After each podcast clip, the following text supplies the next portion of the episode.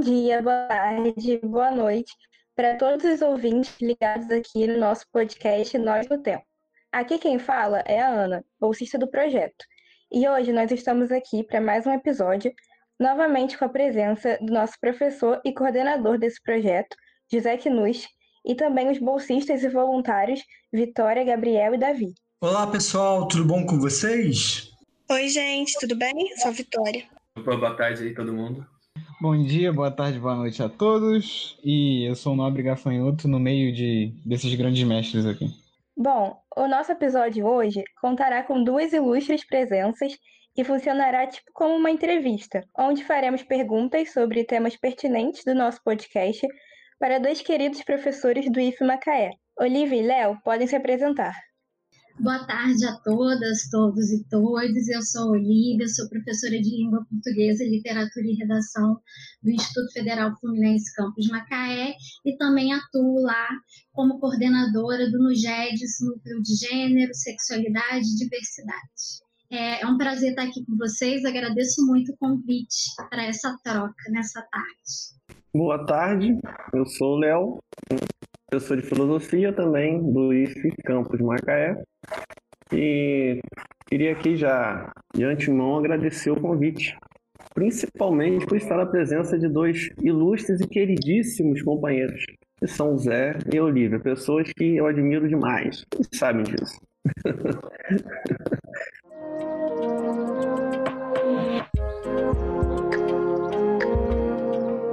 Agora que estão todos devidamente apresentados, podemos dar início à nossa conversa. Vou começar perguntando e quem se sentir mais à vontade para começar respondendo pode responder. Bom, qual é a relação de vocês com contar e ouvir, escrever e ler histórias?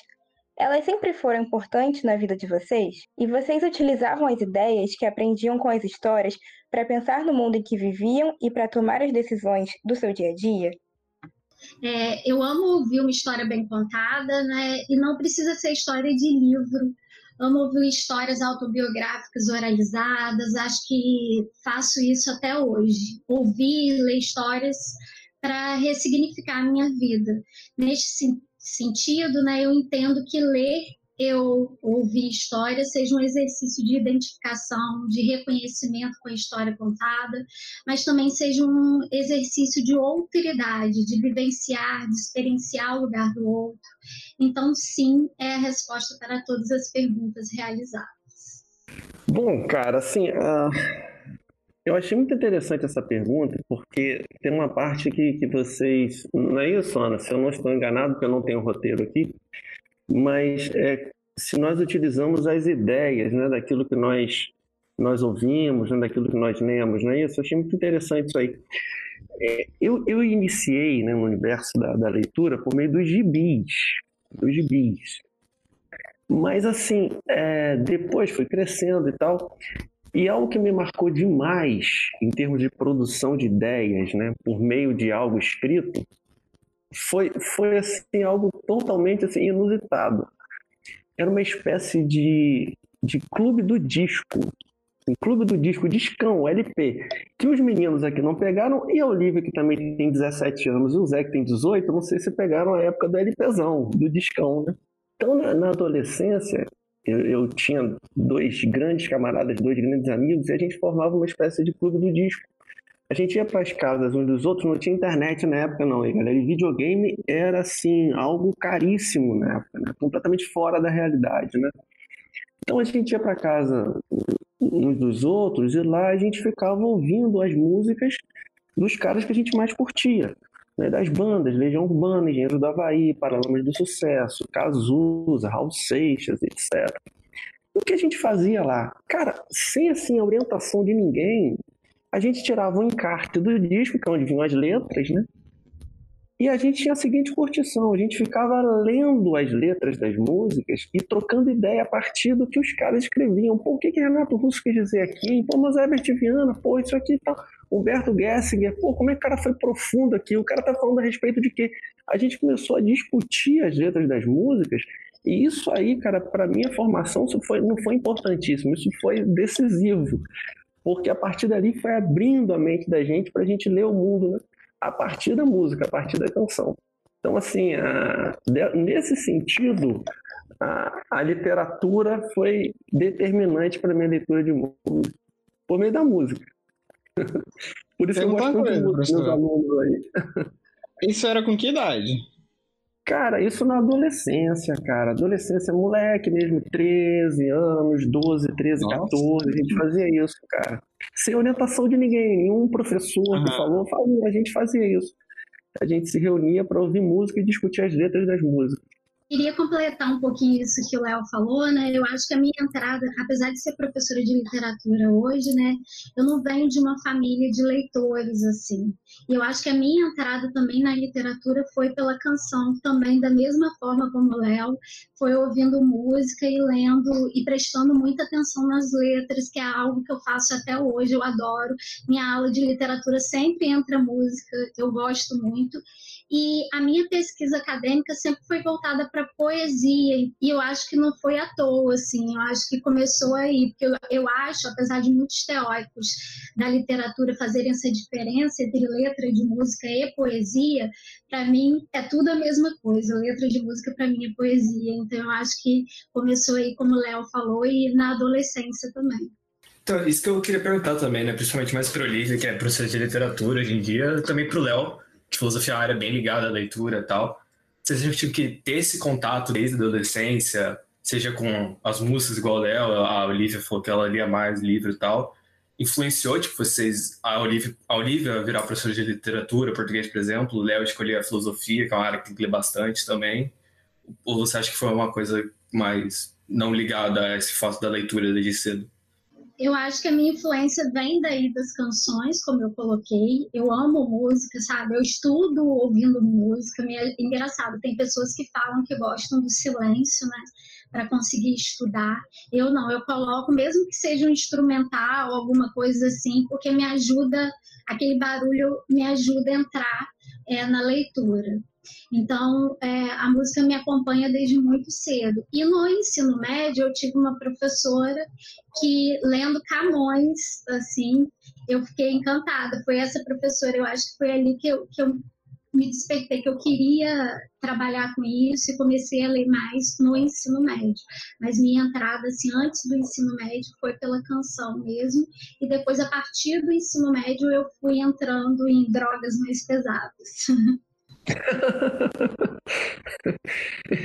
sim, sim, Gabriel. Também foi. Eu iniciei por meio das letras das músicas. Eu adoro música, sou apaixonado por música até hoje também. Vocês que são meus alunos sabem disso. Eu trabalho sempre com música em sala e tal, aquela coisa toda. E, e a partir dali, assim, foi, foi assim, uma, uma caminhada, assim, como disse o livro, para experimentos mais, mais intensos, digamos assim. E aí, da letra de música para os livros, né, um, passo, né? E é outra coisa também que eu adoro, né? Sou apaixonado por livros e tal. Então, a, a, mas a música foi assim o ponto de partida, com certeza. Eu queria aproveitar esses relatos pessoais para fazer um relato pessoal uhum. também e puxar uma coisa que a Olivia falou no, na primeira resposta dela.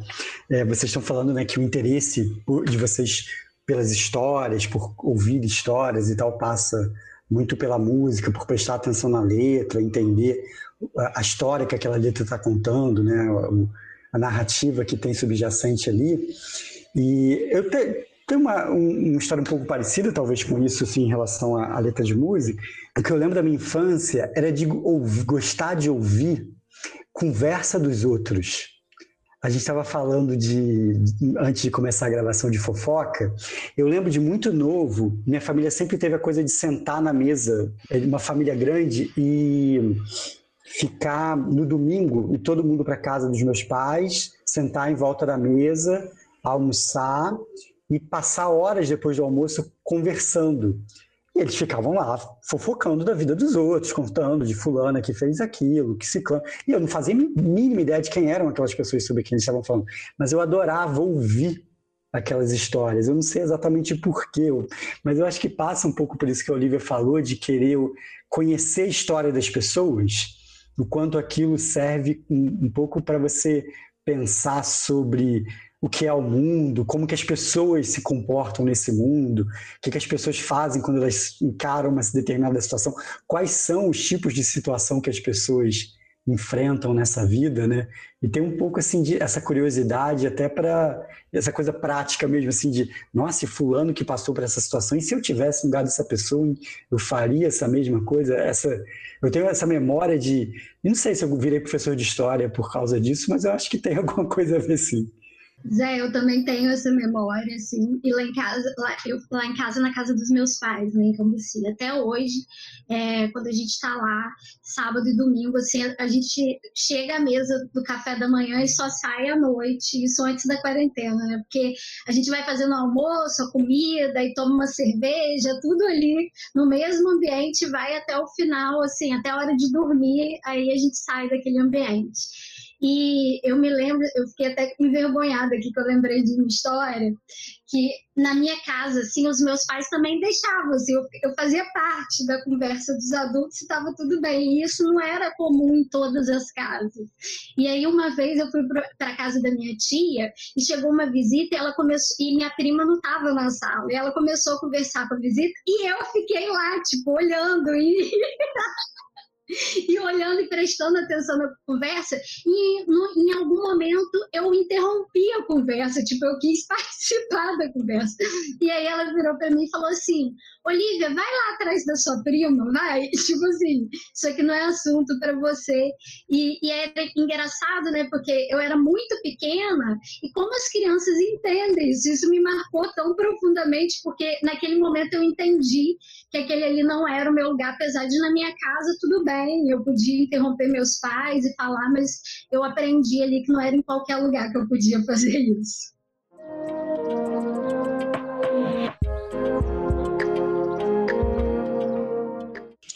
Escritora nigeriana Chimamanda Adichie tem uma palestra intitulada Os Perigos de uma História Única, em que ela aponta os perigos da criação de estereótipos a partir da repetição de um mesmo tipo de história sobre determinado grupo. Aí a minha pergunta é: vocês acham né, que esses estereótipos nos impedem de realmente aprender e conhecer outras pessoas, culturas, e também que esses estereótipos não permitem a gente né, a criação de uma outra história sobre um ponto de vista novo, sabe? Este vídeo né, é muito interessante porque a Chimamanda, essa pensadora, escritora e feminista nigeriana, narra desde a sua identificação ou não identificação com as histórias que ela lia na infância. Ou seja, ela fala de representatividade ou da não representatividade das histórias ditas universais que chegam a ela na infância e fala também da reação da colega de quarto nos Estados Unidos, dos estereótipos que essa colega tinha em relação à Nigéria e à África. A princípio, é óbvio que a resposta para as perguntas de vocês é sim, pois estereotipar é sempre ruim. Por outro, por outro lado, né, com as perguntas realizadas por vocês, me pergunto se há como fugir dos estereótipos desconhecidos de cada época que eu estou querendo dizer e provocar com isso é que é possível fugir dos estereótipos visíveis de nossa época caso a gente se mantenha ligado a essas questões, caso a gente busque se informar e se formar sobre esses assuntos. Entretanto, acredito que haja outros estereótipos que, com o olhar mergulhado no presente, a gente não consiga notar que só vão ser notados no futuro. Ou seja, é, com o olhar que a gente tem no hoje, no que é estereótipo hoje, de certa forma, se a gente é bem informado, se a gente busca se formar, como eu disse, é, é, a gente consegue fugir desses estereótipos se a gente quiser. Por outro lado, fico pensando no futuro, quando lerem um texto nosso, ouvirem, um, ou ouvirem esse podcast, é, se, se não vão identificar vários estereótipos aqui para a época futura. Né? Engraçado que falando de estereótipo, né? Eu lembro do talvez seja o maior combatente de estereótipos na filosofia que foi o Nietzsche, né? Nietzsche detestava os estereótipos, né? Os formalismos, porque é, eu também sigo essa linha de que todo estereótipo é, é ruim, que não é estereótipo bom, porque ah, o estereótipo é um padrão, né? É um é paradigma, né? É um modelo, né? E como tal, né, como modelo, ele, ele já é engessado, né? Ele é algo assim fixo, né? É paralisado, né? Se opõe ao movimento. Então, tudo que se opõe ao movimento vai se opor também a uma possível transformação. Né? E tudo que se opuser a uma transformação vai também é, impedir qualquer mudança, né? qualquer, qualquer revolução. Isso em todos os âmbitos. Né? É, o estereótipo é, é o impedimento à mudança, né? o impedimento à renovação em todas as áreas, no campo literário, no campo filosófico, né? no campo histórico. Né?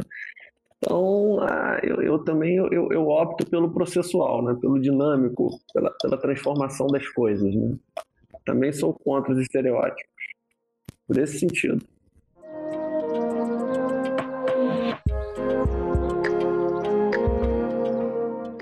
Imagino que vocês, dois professores, tenham muita relação com a leitura, principalmente a Olivia, né, que é professora de literatura. E eu sei que todos têm um gênero ou tipo de livro favorito, mas às vezes a gente lê tanto o mesmo tipo de história e acabamos desenvolvendo uma visão única sobre aquele assunto. Teve algum episódio em sua vida em que ler um livro fora do que você costuma ler, né, te deu uma nova perspectiva do mundo? É, Para tentar responder essa pergunta, né, eu vou dar um exemplo de um episódio recente que ocorreu comigo minha aula de língua portuguesa e literatura, né, e redação para o primeiro ano. É, eu estou trabalhando com os meus alunos as relações intertextuais possíveis entre cultura marginal periférica, Islã poesia e a vida a obra de Carolina Maria de Jesus. Durante um de nossos encontros síncronos, né, eu propus uma roda de leitura virtual sobre o livro Parto de Despejo, da Carolina. E aí alguns alunos disseram que leram a narrativa, mas que não gostaram tanto dessa narrativa por não ser o gênero textual preferido deles, por ser uma narrativa muito repetitiva. Outros disseram que entendiam esse ponto de vista, mas que essa repetição é uma característica típica do diário, né? e o livro é em formato de diário. Enfim, a aula terminou e depois dela eu recebi uma mensagem de um aluno dizendo o seguinte e aí vocês me deem licença que eu vou ler para vocês essa mensagem desse aluno. E eu só estou lendo essa mensagem porque ele, ele me permitiu, ele me deu a liberdade para eu lê-la para vocês. É, não só para vocês, porque eu pedi para divulgar, eu pedi um trabalho coletivo né, para essa turma, que eles produzissem slam, é, baseados no, na narrativa da Carolina, e quando eu recebi esse, esse depoimento, eu achei um depoimento tão forte como é o texto da Carolina, que eu pedi a ele para divulgar, divulgar no sentido de fazer circular esse texto, como eu vou fazer circular o Islã Poesia. E aí ele escreveu assim para mim: Boa tarde, professora. Hoje não consegui habilitar meu microfone, pois meu telefone está bem estranho, quebrei a tela. Mas, de qualquer maneira, gostaria muito de ter participado, porque eu estou amando os assuntos discutidos na sua aula e nos livros. Então, vou deixar aqui meu pensamento sobre o livro até agora. E acho que não faz mais diferença, mas se você me permite, vou falar mesmo assim. Eu estou na metade do livro e, sinceramente, estou amando. E, quando, e o quanto o livro me faz sofrer. Talvez pelo fato de eu já ter perfeito ainda fazer parte e ver de perto os ciclos que Carolina discute no livro, no livro ele seja tão impactante para mim. E após pesquisar, descobri que muitas pessoas conseguiram, é, pensaram que o livro era falso, pensavam que a história do livro era criada por alguém que a história era de um gênero do qual não gostavam, assim como alguns colegas de classe pensaram. Abaixo vou quebrar esses pensamentos. Obviamente, não é um livro que eu ia prender muita gente, uma vez que ele não tem uma estrutura de um livro criado, fantasioso, até porque ele não é um uma pessoa que nunca teve um tipo de contato com alguma das situações e uma pessoa totalmente simpatia vai achar o livro chato e repetitivo. Mas como já me encontrei em situações como a da Carolina, posso afirmar que essa vida é chata e repetitiva. Esse livro me quebrou bastante. Lembrou de situações que eu enterrei tão fundo na minha mente que eu nem lembrava. Mas outra coisa bordada que eu amei muito foi o fato da Carolina quebrar essa imagem linda da favela. Não que a favela não tenha suas partes lindas, amo todas, em que vivi. Porém, me perdoe o linguajar, é foda.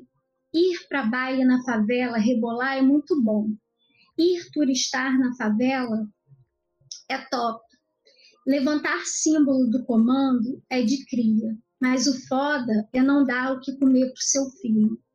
O foda é ter medo de um tiro entrar na sua casa. O foda é passar mal de fome. O foda é subirem no teu morro todo dia e quando não é para te entregarem mentiras em forma de santinho, soltarem tiro pro alto. O livro é muito bem pensado e bem escrito e me sinto muito conectado com a história e com as personagens que o mundo leia esse livro e consiga entender as dificuldades dos canindés e das carolinas. Bem, fecho é, a fala desse aluno, que é o Lucas de Azevedo, que é um aluno de eletrônica da 1005A, e toda vez que eu leio, é, desde que eu recebi essa mensagem, toda vez que eu leio essa mensagem do Lucas, eu me emociono. Eu me emociono não apenas é, porque a temática da mensagem, como o texto da Carolina, que fala de, de é, que fala de fome, né? É, é algo que mexe comigo, né? Mas também pela, pela é uma voz, é uma voz que quer se colocar é uma voz que, que se impõe, é uma voz que quer falar. Ele não conseguiu falar durante o encontro síncrono, e mesmo assim ele me manda uma mensagem depois para falar. Então ele quer se colocar. E ele se coloca com uma força que eu achei assim, eu achei muito potente a fala dele. E essa potência da fala dele, a gente precisa, não só precisa, como deve escutar. Então, o que, que eu estou querendo dizer com tudo isso? Eu acho que ler textos que fogem à literatura universal, entre aspas, né, como é o caso da Carolina, como é o caso desse depoimento desse aluno, é muito importante por dois motivos. O primeiro motivo é a representatividade. Então, como esse aluno se vê representado nesse texto é muito importante. Diferentemente desse aluno, eu não me vejo é, eu não me vejo representada nesse texto porque eu não vivi o que Carolina viveu, nunca nem passei perto disso. Então, por um segundo motivo, eu acho importante ler o texto da Carolina, eu, Olivia, ler o texto da Carolina, porque ele nos faz furar as nossas bolhas e nos faz encarar o Brasil de Carolina o Brasil que passa fome, o Brasil que hoje, desde 2018, retornou ao mapa da fome mundial, ou seja, pelo menos 5% da população né, do Brasil não gere a quantidade de caloria diária recomendada. Então, por tudo isso, eu acho importante a gente ler textos em que é, num primeiro momento a gente não se encontra neles e, e, e, a gente não acha que combine com a gente. Bacana o testemunho, muito legal. Ah, sobre ah, essa, essa terceira pergunta, né, que discorre sobre, sobre a leitura com, com a qual a gente está mais acostumado e tal, assim, eu, eu, eu, posso participar aqui com, com uma experiência bem pessoal. Né? Eu, assim, particularmente, acreditem, o que eu mais gosto de ler não são os livros específicos de filosofia, Embora haja, haja, haja, alguns que são maravilhosos, principalmente o de Platão, né, que escrevia maravilhosamente bem. Mas, assim, eu, eu, eu adoro os romances estrangeiros, principalmente, Olivia, aqueles que vêm das mãos russas, de Dostoiévski ou Tolstói, mas também William Faulkner, ou Steinbeck, Victor Hugo, Ernest Hemingway, por aí vai.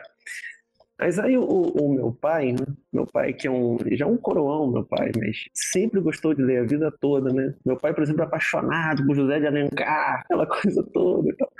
Então meu pai me deu um toque, cara, você precisa ler mais coisa, né? Você precisa diversificar isso, a leitura e tal. Pô, mergulha aí no mundo da literatura brasileira, cara. Tem coisa bacana lá pra caramba e tal. E aí, meus amigos e minhas amigas, eu eu fui apresentado a um certo senhor chamado Machado de Assis e uma moça chamada Clarice Lispector, né? E eu fiquei assim, cara, assim, perplexo, né, com, a profundidade existencial né, desses, desses dois autores. É, a partir dali, então, a literatura brasileira também passou a fazer parte da minha vida. Inclusive, o livro, não sei se você concorda comigo, mas eu acho que Guimarães Rosa deveria fazer parte assim das indicações do Ministério da Saúde. Né?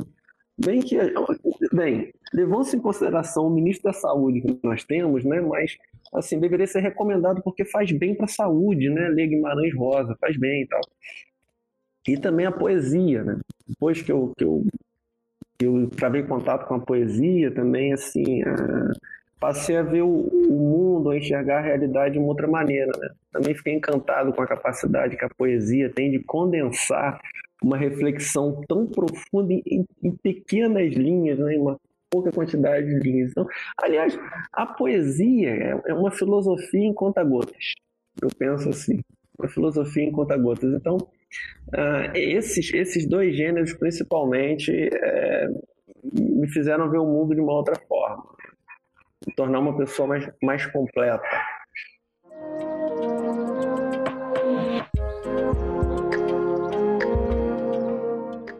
A média brasileira de, li de leitura, né, é de quatro livros por ano.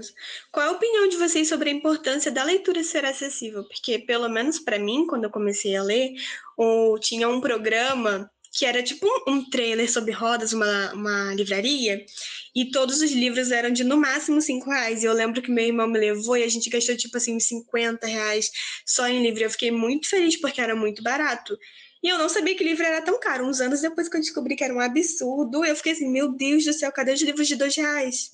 A pergunta que você me faz, né, é, me fez refletir, me fez me perguntar para que ler literatura. Né? Essa é uma pergunta que eu tento responder todo ano, no início do ano, primeiro eu tento explicar o conceito que é literatura para os meus alunos do primeiro ano, e depois eu tento responder essa pergunta: para que ler literatura? E aí é, eu pego um texto que é muito famoso, né, que é de um sociólogo, mas também é um crítico é, literário muito conhecido que morreu, que a gente perdeu esse ano, né, que é o Antônio Cândido. O Antônio Cândido tem um texto que se chama Direito à Literatura, e nesse texto ele vai falar do caráter humanizador da literatura. É, ele quis dizer com isso né, que uma civilização que lê literatura é uma civilização saudável, capaz de sonhar. Então, em vez de entendermos a literatura como uma disciplina, um dever, que muita gente pensa, né, né, muitas vezes o aluno que chega no primeiro ano fala que saco, vou ter que ler, é, vou ter que ler, professora, vale nota? Ou seja, a literatura é entendida como um dever, né, que é o senso comum, que o senso comum propõe, o Cândido vai pensá-la como um direito básico de todo cidadão como um caminho para conhecer mundos diferentes, sonhar com mundos diferentes e, portanto, como um caminho possível de mudança da realidade. Por isso, a literatura é um direito e por isso também ela é importante para a construção de um país democrático. E aí eu fico pensando, né, em nosso país, em que as pessoas mal sabem ler um texto informativo, assinar o próprio nome, imagina ter acesso a literatura. Imagina fantasiar e projetar a mudança da realidade a partir da literatura. Né? E diferentemente de você, Vitória, que traz um depoimento legal que fala é, de conseguir ter um livro a cinco reais, isso num, num, país como o nosso, que é o Brasil, já é muito. Assim, você querer procurar literatura já é muito num país como o nosso, que as pessoas mal sabem ler e que a gente não desenvolve esse, mesmo que ele tenha oportunidade de comprar livros enfim, a gente não desenvolve esse, esse gosto pela literatura. E como eu falei no início aqui, né, eu, eu comecei, eu entrei para é, a literatura a partir da canção popular. Ou seja, a minha casa, apesar de eu vir de uma família de classe média, que teria toda a condição de comprar livro para mim, não era uma casa de leitores. Então, é, eu acho importante falar um pouco sobre isso.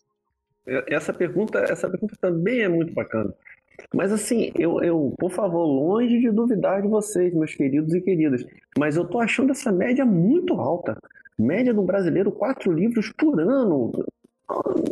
Olha, isso me surpreendeu. Mas, mas, Vitória, você não tem a dúvida quanto a um ponto, minha querida. Uh, os livros no Brasil são caros, sim, são caríssimos, mas porque há um componente político por trás disso, não tenha dúvida. porque a leitura, né, o livro citou Antônio Cândido, né? A leitura é essencial. Temos de, de, de humanização. Né? Porque quando você lê um livro, você não está apenas lendo um livro, você está lendo o mundo.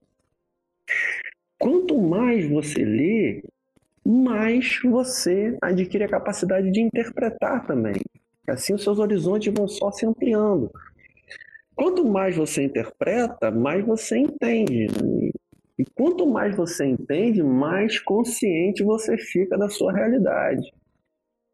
E quanto mais consciente você fica, mais desejo você terá de transformar a sua realidade e torná-la melhor para todo mundo. Por isso, os poderosos, os detentores do poder, não têm o um mínimo interesse de que uma população como a nossa tenha acesso à leitura. Justamente por isso que os livros no Brasil são tão caros. Não há uma política de incentivo, né? não há uma política pública de incentivo à leitura. Justamente por isso, porque a leitura torna a pessoa mais consciente. E os detentores do poder querem lidar com alienados, não com pessoas pensantes e conscientes. Por isso, infelizmente, o livro é tão caro no Brasil.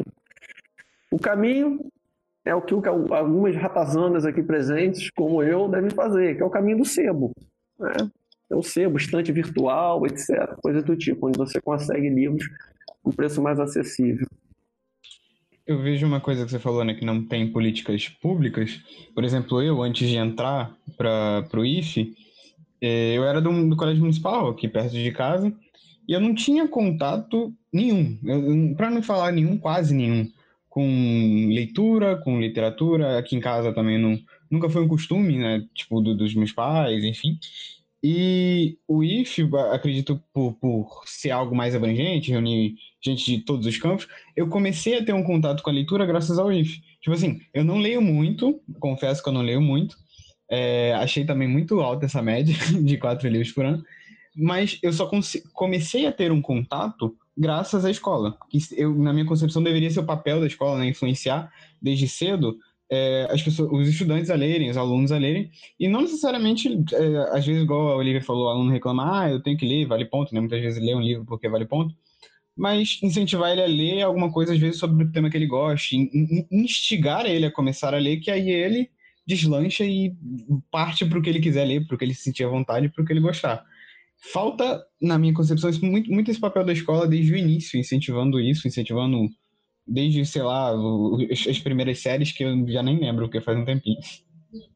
É, isso que você está falando, Davi, do incentivo, me fez lembrar lá da Praça do Mirante mesmo, perto do IFE, tem um lugar onde tem vários livros que ficam expostos, tanto numa prateleira na parede, numa geladeira, tem assim, livros de vários tipos, e todas as vezes que eu estive lá, eu nunca vi ninguém lendo, ninguém interessado.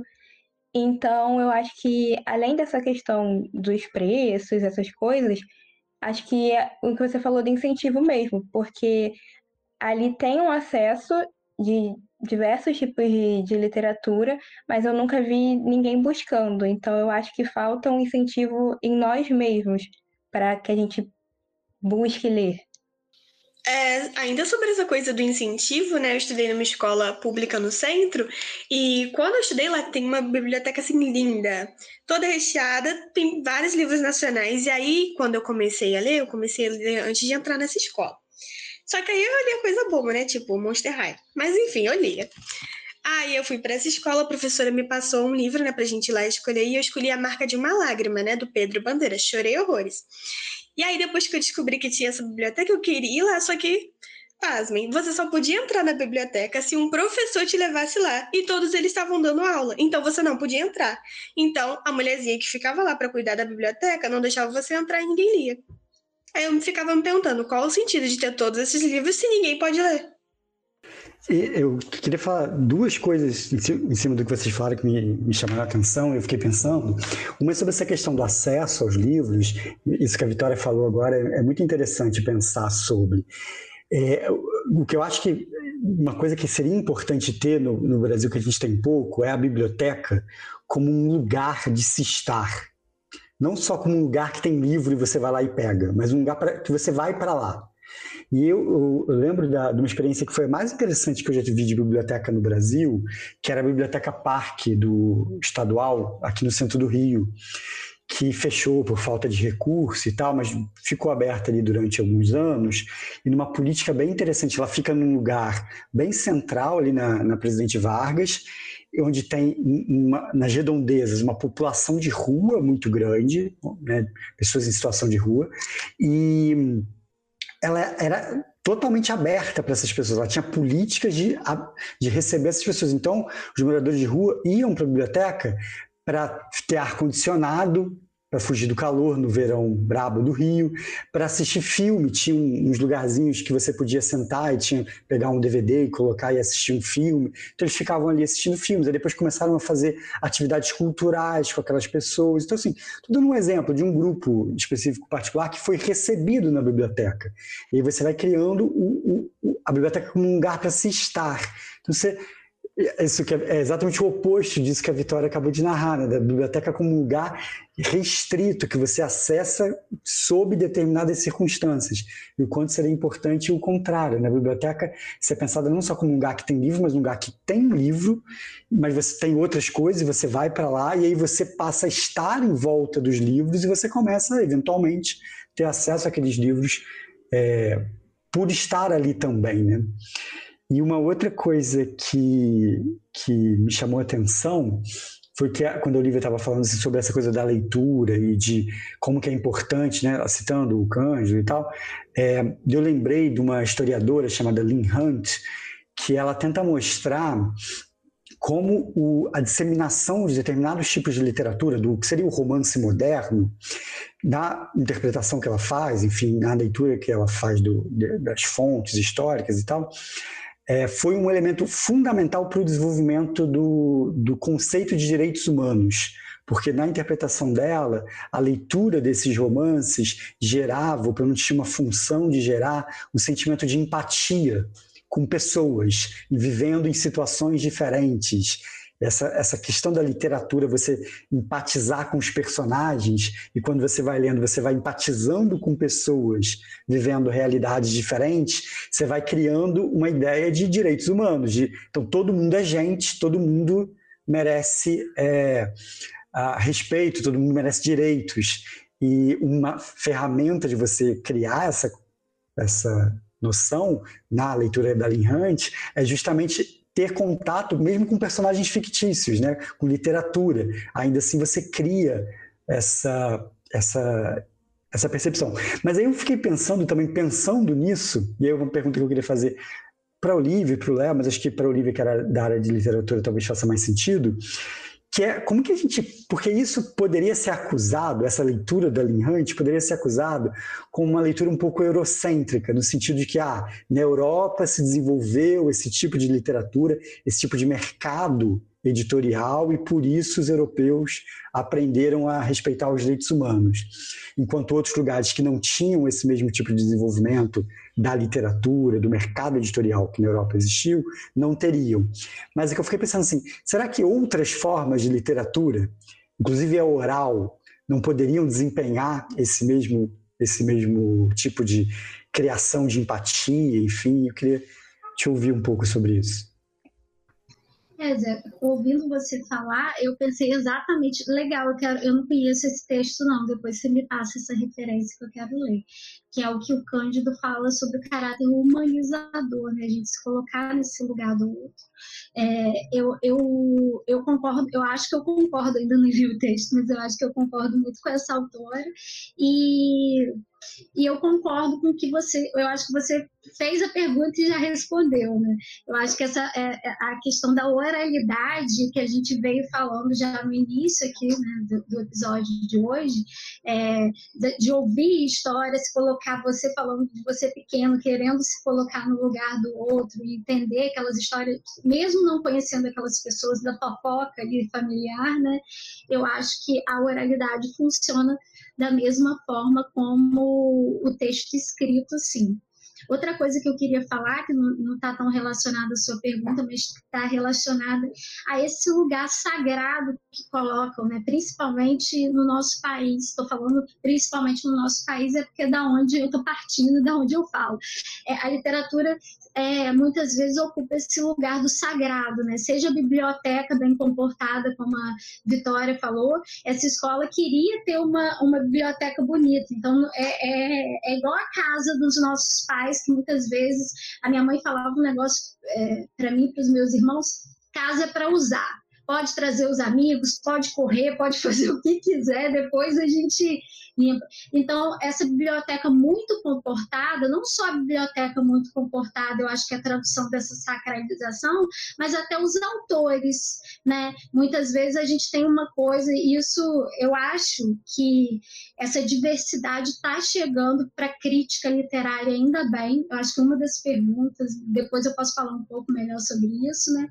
Mas é, essa diversidade está chegando porque me parecia que tinha um panteão, tinha um, um lugar sagrado para autores sagrados e o que estivesse fora disso não era, não era considerado literatura, não era uma boa literatura. Então, eu acho que está nesse lugar da sacralização, tanto do acesso, como também de que autores e de que textos a gente deve ler, né? como se, se isso existisse. Só, só uma curiosidade com relação à oralidade que você citou e provocou, né, com a pergunta sobre a literatura oral. Assim, as duas maiores obras, ou pelo menos que estão entre as maiores obras da antiguidade, chamada clássica grega, são a Ilíada e a Odisseia de Homero, são produções orais. Depois de muito tempo, é, aqueles poemas, que são poemas, né? Aqueles poemas, é, é, os caras decoravam e iam transmitindo e passando de geração em geração até, até que eles foram registrados em, páginas, mas eles são um produto da literatura oral, um legítimo produto da literatura oral. Né? Duas obras gigantescas, né? E que tinha também a função da memória, né? Quando é. chega escrita, né, a gente, a nossa memória passa a agir de uma outra forma. Então tem aí essa outra função. É, e é interessante pensar o quanto, é, em outros, né, o Léo provocativamente está citando a Grécia, porque é justamente esse lugar da, da origem da civilização, e lá também tem isso, né? Mas a gente pode pensar o quanto você tem esse tipo de registro de poemas épicos ou coisas parecidas a isso, né? De, na literatura oral, na África, enfim, em outros lugares, e, e o papel que isso pode também desempenhar nessa questão da, que o, o Cândido fala, né, da, da, do, do, do, da humanização, né, ou enfim, nos termos da Hunt, da empatia. Né? Isso não depende necessariamente do, da literatura canônica europeia. Né? E aí, como transgressão a esse canônico, a gente pode trazer para mais perto ainda, né? Que são os cordéis aqui no Nordeste, pertinho, e que é, como essa literatura oralizada ganha força, e só depois dela ganhar força oralizada que ela vai para o cordel impresso. Né? Primeiro passa por toda uma oralidade para depois ir para impressão, e mesmo assim não é a impressão que a gente tem de grande circulação, é né? algo bem, é, um trabalho bem manual, enfim. Eu só queria é, é ressaltar o, quanto a, a internet em, tirando seus malefícios, né? Ainda tem seus benefícios. Trouxe com o fato de ficar mais acessível em certos pontos a, a leitura.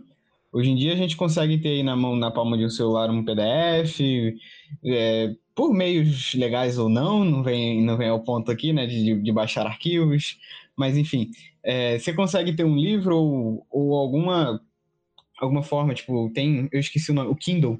O Kindle também é como se fosse um tabletzinho, acredito que todo mundo já deve ter visto um, que a, a, leitura é muito mais suave do que um celular, até porque é muito ruim ler no celular, e a tecnologia, de certo ponto, ela ajudou um pouquinho nisso aí, porque tornou mais acessível a muita gente a conseguir ler um livro ou qualquer outra coisa que tenha vontade, sem precisar necessariamente comprar o livro físico. Pode procurar a mídia digital sem problemas, que vai conseguir ler da mesma forma. Acho que nisso sobre internet também é, tem, tem vários aplicativos sobre isso. Hoje na internet você consegue escrever com uma facilidade assim muito grande. Antes, né, sem a internet você não podia chegar e escrever, você teria que mandar para uma editora, ver se tá bom. Hoje em dia você só posta na internet, se gostarem tá ok, se não gostou, paciência Sempre vai ter alguém para ler e você faz o que você quiser. Os direitos autorais são seus. Se você quiser publicar depois, você publica. É muito mais fácil. E tem muitos autores, né, complementando sua fala, Vitória, tem muitos autores que primeiro circularam na internet e depois foram publicados e viraram grandes é, livros que vende, venderam muito, né? Então é, é, interessante, isso é mais democrático nesse sentido. E uma coisa também sobre a internet que é bom ressaltar que, tipo, em relação, principalmente para a Olivia e para o Léo que trabalham, até o Zé que também trabalha com essa questão de, de dar aula e poder recomendar livro para os alunos ler é uma coisa que facilitou bastante você ter esse acesso na internet. E eu pensei até também no, no tipo no relato que a Olivia contou um pouco mais cedo do aluno dela, que tipo a internet facilitou muito. Talvez se não tivesse a internet, esse livro PDF, talvez ele nunca lesse livro, por exemplo, dificultar muito ele conseguir essa leitura, que ele se identificou bastante. Perfeito, Gabriel. É uma coisa assim que sempre que eu vou escolher um livro, é, eu trabalho todo bimestre no IF, tem um livro para leitura, né? E a minha e o meu critério para escolha tem que ter na internet, porque por mais que a gente tenha uma biblioteca é, tirando os tempos de EAD, né, no presencial, que a gente tem uma biblioteca física, é, são dois volumes, e aí você trabalha, não tem como todos os alunos terem acesso àquele livro. Então, é, a minha escolha é sempre se eu encontro ou não PDF na, na internet.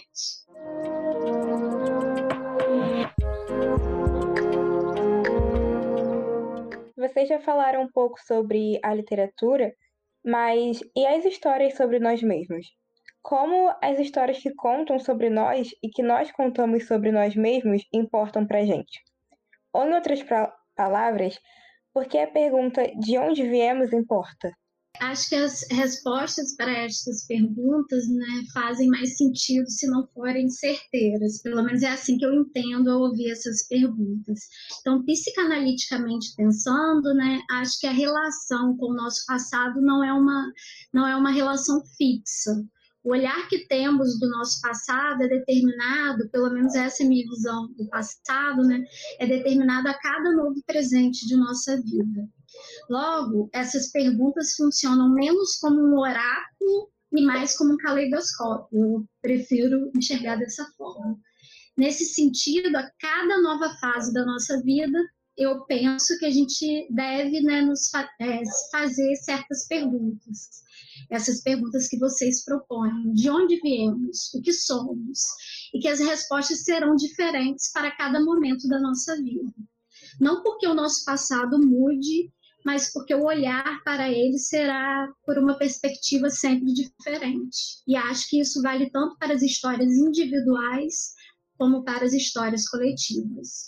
Ou seja, em vez de partir do passado para entender o que somos hoje, gosto de estar aberta ao que sou né, no hoje, ao que somos no presente, e a partir daí propor uma anamnese individual ou coletiva. As questões é, é o que me provoca no presente que eu tento olhar para o passado. O passado não vai mudar, tá lá, mas é a partir do que me provoca no presente que eu observo o passado. Olha, essa, na minha modesta opinião, é a pergunta mais filosófica do questionário. Adorei essa pergunta.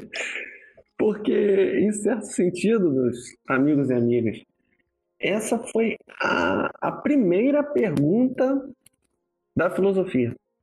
É claro que os caras fizeram essa pergunta de um jeito mais sofisticado e tal, mas no fundo, no fundo, eles estavam querendo saber basicamente de onde nós viemos.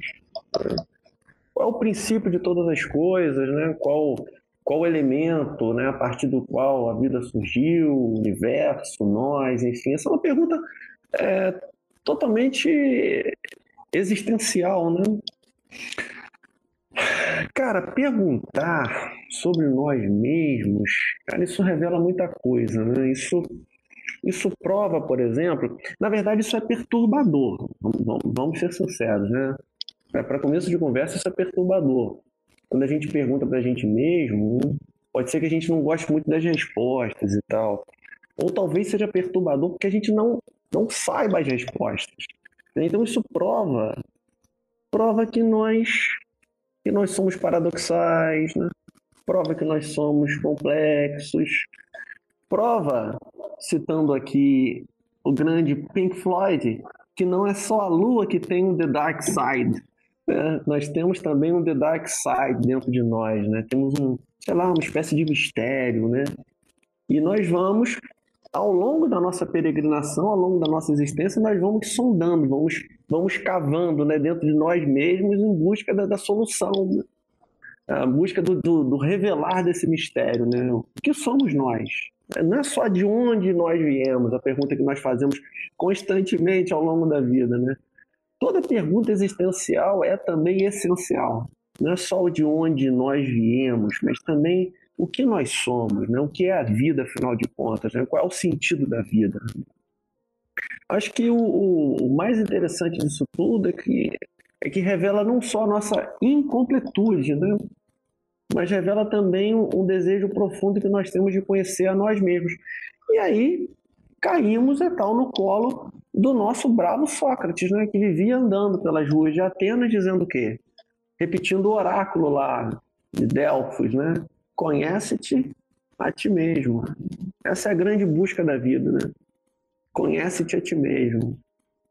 Eu acho que eu fui filosófico pra caramba agora nessa resposta. Você trabalha, Mas, você trabalha, você trabalha. A pergunta é filosófica, pô, a resposta só pode ser filosófica. Você sabe que essa foi a última pergunta que eu respondi, porque eu falei, caraca, o que, que eu vou responder nisso? Essa pergunta, ela, eu já vou até aproveitar para emendar na próxima, porque o que vocês estão falando, a resposta de vocês dois tem tudo a ver com o que eu coloquei como a próxima questão. Né? O, essa pergunta, essa associação de perguntas, né? De onde viemos, quem eu sou, para onde vou, para onde vamos, para onde vou, né? E é interessante pensar que a primeira pergunta, na verdade, na ordem lógica, não é de onde eu vim, é quem eu sou. E quem eu sou desemboca na pergunta de onde eu vim. De onde eu vim é uma tentativa, de alguma maneira, de responder quem eu sou. E dizer quem eu sou é uma tentativa de criar uma perspectiva, um, uma ideia, uma noção do que, que pode vir a ser, né? do que onde eu posso vir a parar, onde eu posso vir parar.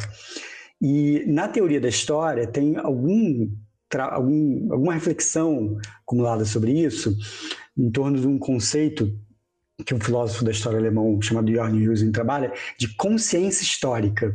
E a forma como ele formula essa ideia é muito parecida com o que a Olivia estava falando, assim, a ideia de que é a partir do presente, dos problemas do presente, das questões do presente, que você busca uma, ele usa o termo orientação. Você tenta se orientar no mundo, você tenta entender, interpretar o mundo para se orientar nele, para saber o que, que você deve, o que, que você precisa e o que, que você pode fazer nesse mundo para que você e esse mundo virem alguma coisa que você deseja que, que aconteça. E, e aí, a partir daí, ele fala: a gente, essa operação de, localiza, de orientação, de localização, ela é um jogo com a memória, é um jogo com, a, com o conhecimento do passado, e é isso que ele chama de consciência histórica, esse jogo de tentar interpretar e reinterpretar o, as memórias do passado, as lembranças do passado, os vestígios do passado, para tentar se orientar no mundo. E, e, assim, então tem essa ideia, né? na história a gente tem essa perspectiva de que o conhecimento histórico, ele de alguma maneira, ele é instrumentalizado o tempo todo no presente e ele é construído a partir do presente. Então é o, é o presente que coloca perguntas, é o presente que investiga, é o presente que conhece, sempre a partir desses problemas do presente.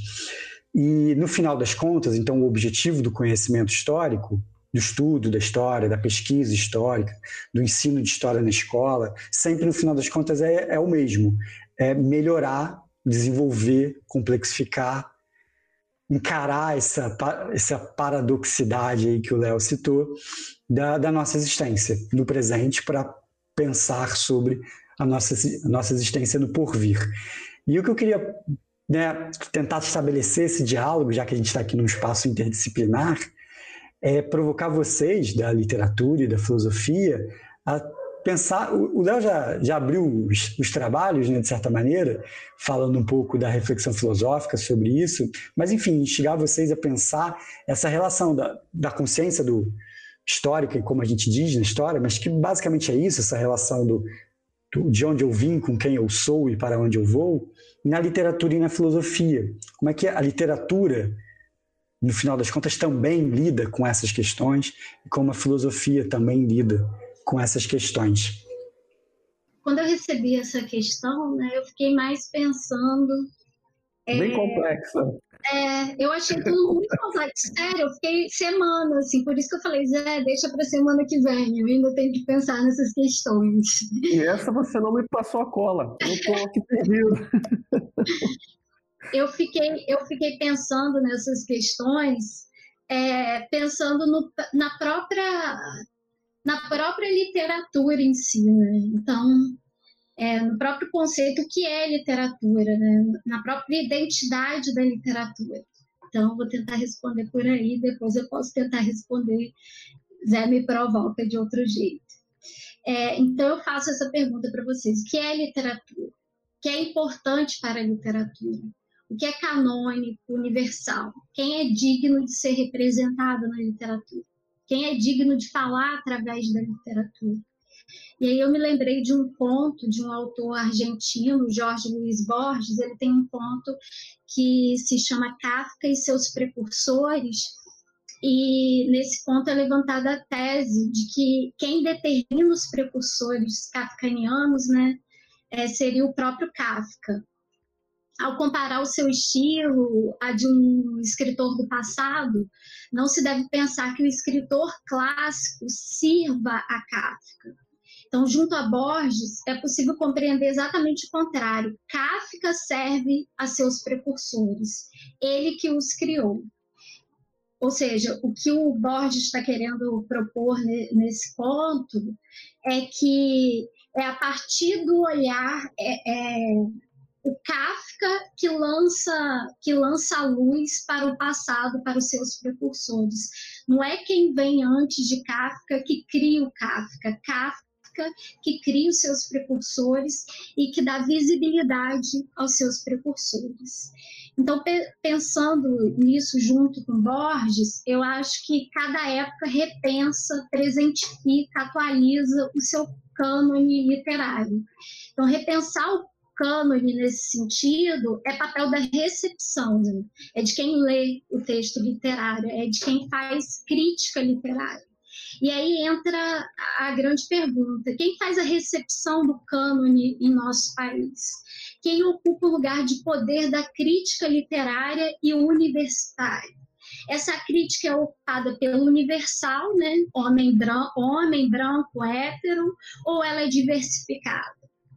Acho que a recepção da literatura e, consequentemente, a sua produção também tem se tornado mais diversificada nos últimos anos. E eu acho que isso se deve à democratização e à diversificação desses espaços de poder da recepção e da produção crítica do conhecimento. E eu vou dar um exemplo prático disso, que são as cotas na universidade que podem ser entendidas como reparação de direitos históricos subjugados, mas também, muito além de um discurso inclusivo e bem comportado, como uma forma de tornar a universidade mais plural e diversa, produzindo e lendo e fazendo circular histórias mais diversas. O que, que eu estou querendo dizer com isso? Eu acho, eu, eu terminei minha tese em meados de 2017 e eu pesquisava poesia. Eu não via na universidade até 2017 é, uma diversidade grande, sabe? Parecia que você podia tocar em alguns autores, outros não. Outros não eram literatura, não eram dignos de serem pesquisados. E de 2017 para cá, eu vejo muita diversidade é, dentro da universidade, vários outros autores chegando na universidade, e eu acho que isso não é à toa. Quando, quando eu cito a cota, eu acho que a cota é uma reparação histórica, como eu falei, mas eu acho que é um bem maior no sentido de fazer circular e fazer a gente ler, fazer a gente produzir e fazer crítica de outros textos literários que a gente não fazia até então. Usei essa pergunta sobre a consciência histórica, achei, achei bem relevante. Você citou um filósofo da história, um alemão, não é isso? O primeiro cara, sabe, cara, o primeiro cara na filosofia, olha que a filosofia está falando de, de uma área, né, de um campo que tem, sei lá, 2.600 anos, né, de história. O primeiro cara que vai tocar nesse ponto da consciência histórica, né, que vai chamar atenção para a importância da história na nossa vida, é também o alemão. Aliás, são dois alemães que falam muito da consciência histórica. Né? O primeiro é o Hegel, né? o George Wilhelm Friedrich Hegel, né? e tal. porque ele, ele olha para trás né? e ele vê lá nos primórdios da filosofia, os primeiros, os primeiros filósofos, eles, eles pesquisavam o que estava no mundo exterior, né? Eles queriam saber qual foi o início de tudo, né? Como tudo começou e começaram a olhar para o mundo à sua volta. Depois de uns anos, surge Sócrates, que nos convida a olhar para dentro de nós mesmos. Então, os primeiros filósofos querem olhar para fora, para o mundo. O Sócrates já convida a gente para olhar para dentro, né? um olhar interior. Mas aí o Hegel, cara, vai dizer o seguinte, que nós não podemos olhar só para o mundo exterior e só para o mundo interior isoladamente, né? Nós quisermos alcançar uma compreensão mesmo plena, robusta, né, da, da realidade, nós temos que olhar para a história, né? Porque o, o contexto histórico, aí vem uma, uma pergunta que também é filosófica, né? É a história que nos faz ou nós que fazemos a história, né? Que o Hegel vai chamar a atenção, cara, como é que você pode abrir mão do contexto histórico? O contexto histórico nos formata, nos influencia, assim, poderosamente, né? E logo depois do Hegel, em se tratando de consciência histórica, aí vem um camarada que a gente adora, né? Que, a propósito, devorava as obras do Hegel, que é o Marx.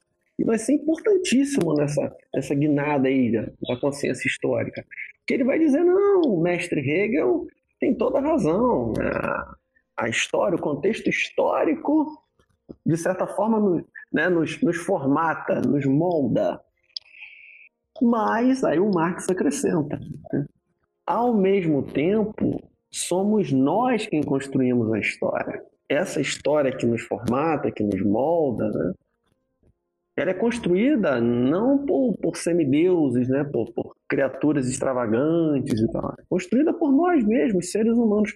E se ela é construída por nós, significa que nós podemos alterá-la. Nós podemos modificá-la, nós podemos construir uma nova história ou novas histórias. Eu acho isso, isso é fascinante, cara, no Marx. A consciência histórica, né, na filosofia do Marx, a consciência de que nós nós não apenas sofremos a influência da história, né? mas nós podemos construir, nós podemos transformar a história, nós podemos edificar uma nova realidade. Somos construtores, né? Somos os operários da história. Isso para você que é um historiador deve ser um prato cheio, né? sim, sim, com certeza. Não é à toa que uh, talvez a minha frase preferida, uma das minhas frases preferidas é citações preferidas é aquela do Marx no início do 18 Brumário, que ele fala justamente nessa direção que você está falando, né? Em que né, os homens fazem a história, mas não a fazem como querem, né? Que aí ele fala logo em seguida, um pouco depois, que o, o peso da tradição esmaga o cérebro dos vivos, que é, que é isso, né? Que é a, a história condiciona a, a existência humana e a existência humana transforma a história, né? Essa dinâmica é muito interessante, de fato, pensar isso. É uma dialética, não é isso? Para usar um termo caríssimo, a filosofia grega, né? É uma dialética, né? Tem aquela também famosa frase dele, é uma tese, né? Contra Feuerbach e tal, né? Os filósofos se importaram interpretar o mundo. Cabe a nós, porém, transformá-lo. É, perfeito, isso é bem interessante. E é interessante pensar, eu fiquei pensando aqui a coisa da que o Olivia falou sobre recepção. Recepção é um, um assunto interessante, né? Pensar o quanto o cânone se reconstrói e tem tudo a ver com o que o Léo está falando, né? De o quanto a, a história condiciona a própria existência e reflexão sobre a existência, né? Então a área de literatura reflete sobre si própria, cria o seu cânone, recepciona né, a literatura dos tempos, dependendo de quem ela é no momento. Eu achei muito interessante isso que você falou de como há um impacto visível das cotas, que é a história acontecendo, de certa maneira, não. A história se transformando e como isso tem uma, uma mudança na própria visão do que, que é a literatura, de que, que se discute em literatura. E isso tem tudo a ver com o que o Lá está falando, né? Enquanto como que é o desenvolvimento histórico, o momento histórico presente, inter, é, interfere e o presente interfere, obviamente, no, no pensamento, na reflexão, mas mais interessante, o presente está sempre mudando. O presente nunca é o mesmo. Então, isso também muda a forma como a gente olha para o passado, para a literatura, para a reflexão filosófica, enfim. Acho que isso é até um ponto que o fato do presente estar sempre mudando explica cada sociedade de cada época ter tido uma um mito de origem diferente para explicar de onde eles vieram. Então, tipo, os gregos tinham dele, depois os romanos adaptaram para deles, aí chegou o cristianismo, aí a ciência. Então, tipo, cada sociedade vai ver se adaptando à sua a sua realidade, o presente, para moldar essa consciência histórica que eles têm a partir do de origem, que é da onde a gente veio, que é a pergunta também que é essencial da filosofia, como o Léo tanto falou. É, inclusive, é uma coisa que é interessante, assim, acho que citar, a gente tem como uma certa referência, assim, um autor importante para gente, nesse podcast, um historiador é, americano chamado David Christian, que ele o projeto dele, que é a tal da Big History, que é um pouco o que a gente vai tentar fazer ao longo das temporadas desse podcast, que é contar a história, a grande história, a história de nós, mas entendendo que a nossa história é a história do universo também, é a história do planeta, é a história da vida. Então tem muita história para ser contada aí. E a, a, a, o, o, princípio dele é de que a gente é, é interessante construir um mito de origem a partir da ciência. Então a ciência criou narrativas, mas essas narrativas são meio desconexas. Tem a narrativa do Big Bang, tem a narrativa do, da evolução das espécies, tem a narrativa do desenvolvimento histórico da sociedade moderna, mas o que ele pretende é, não, vamos contar isso como uma, uma grande história, como um mito de origem da sociedade moderna. E aí ele tenta construir isso, e, e, é um pouco o que a gente pretende fazer aqui, levantando as questões filosóficas, enfim, outras questões que passam, perpassam tudo isso. E eu queria é, a colocar vocês na furada de inventar uma pergunta que não estava no roteiro, mas que tem a ver com isso que a gente está discutindo, que é como é que vocês enxergam isso, assim, a, o fato de que as sociedades criam histórias para contar suas origens, né? A gente tem mitos de origem nas sociedades. A, a mitologia, a literatura eventualmente vai cumprir esse papel. A filosofia não deixa de ser, desde o seu surgimento, uma tentativa de é, construir um mito de origem que não é mais um mito, é a filosofia, mas ainda assim é uma narrativa, ou enseja uma narrativa né, de, de origem.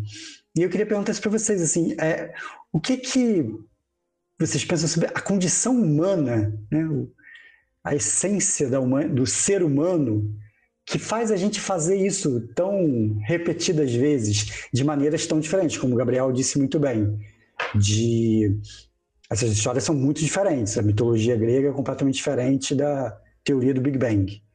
Mas no fundo a gente está tentando contar histórias, né? Não deixa de ser isso. Né? É uma contação de histórias sobre o mundo que a gente vive, sobre nós mesmos, sobre coisas no mundo que nos chamam a atenção. Por que, que a gente conta história no final das contas?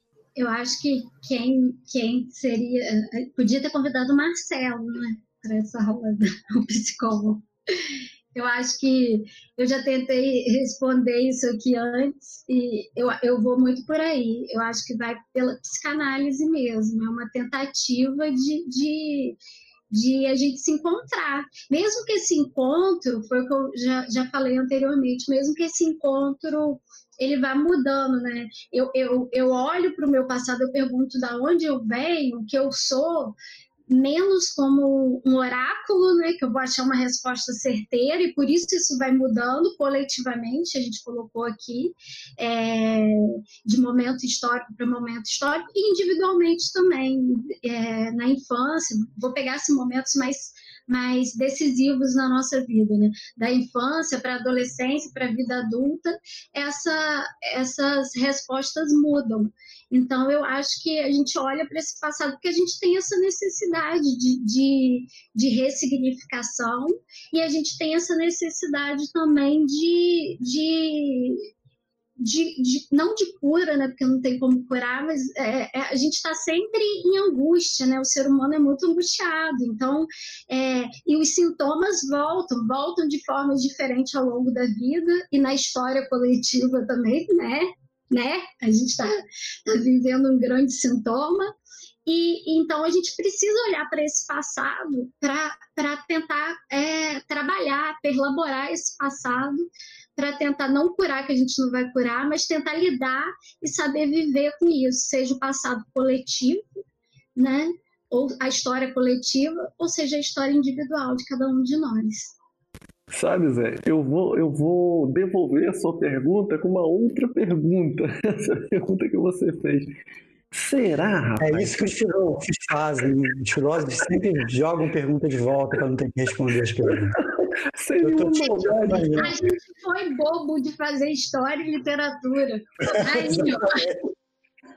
Não, isso é sério mesmo, é para é fomentar mesmo o debate, é sério mesmo, é, sem, sem sacanagem. Mas assim, parece que a gente roda, roda, roda e acaba caindo. Denaldo, por exemplo, diz isso, né? Porra, cara, nós somos todos Platão, né? Denaldo fala assim, cara, parece que a gente acaba caindo em Platão, né? Será que então, cara, nós somos. Parece que tudo indica que nós somos mesmo uma única espécie, né? Porque parece que os nossos conflitos, dilemas, angústias, dramas são os mesmos, cara. são os mesmos. E aí, por que, que a gente vai cair no colo do Platão? Porque ele é um essencialista, né? Ele vai dizer que toda a humanidade possui uma essência. E isso aí, os, principalmente os, os, franceses, também desde Nietzsche, né, o alemão, mas os, os franceses mais contemporâneos, a Olivia acho que estudou Derrida, não foi? O livro Derrida, Deleuze, ou mesmo Foucault, Sartre, eles vão ficar porrinhados né, com essa questão de essencialista e tal. Mas será que a gente possui, cara, características em comum? É, é uma pergunta, né? Porque as, as nossas reflexões, as nossas indagações, as nossas crises parecem ser sempre as mesmas. E aí nós, nós recorremos talvez aos, aos mitos e tal para poder explicar. O, o, o, bravo Kant, o filósofo alemão, né? o Kant diria para nós, assim, numa linguagem bem densa, como era comum comum a ele, não é isso, Davi? A gente que estudou Kant agora há pouco. Que isso, que isso para ele, né, que era um cristão protestante, isso indicaria a existência de Deus. Ele vai, claro que ele vai falar isso numa é, linguagem muito boa, densa, pesada pra caramba, mas sim, ele diria, pô, de onde, de onde vem essa, essa nossa insistência incessante em distinguir o justo do injusto, o bem do mal, o certo do errado. Ele começou a fazer perguntas assim: como é que você explica nas sociedades as mais remotas, as mais distantes, aí vou usar um termo dele com o qual nós não concordamos, é claro, as mais primitivas, né, aspas bem grandes aqui, mas é porque ele disse. Como é que você explica que nessas sociedades que nunca trocaram experiências, né? não conversaram, não, não tinham WhatsApp né? na antiguidade.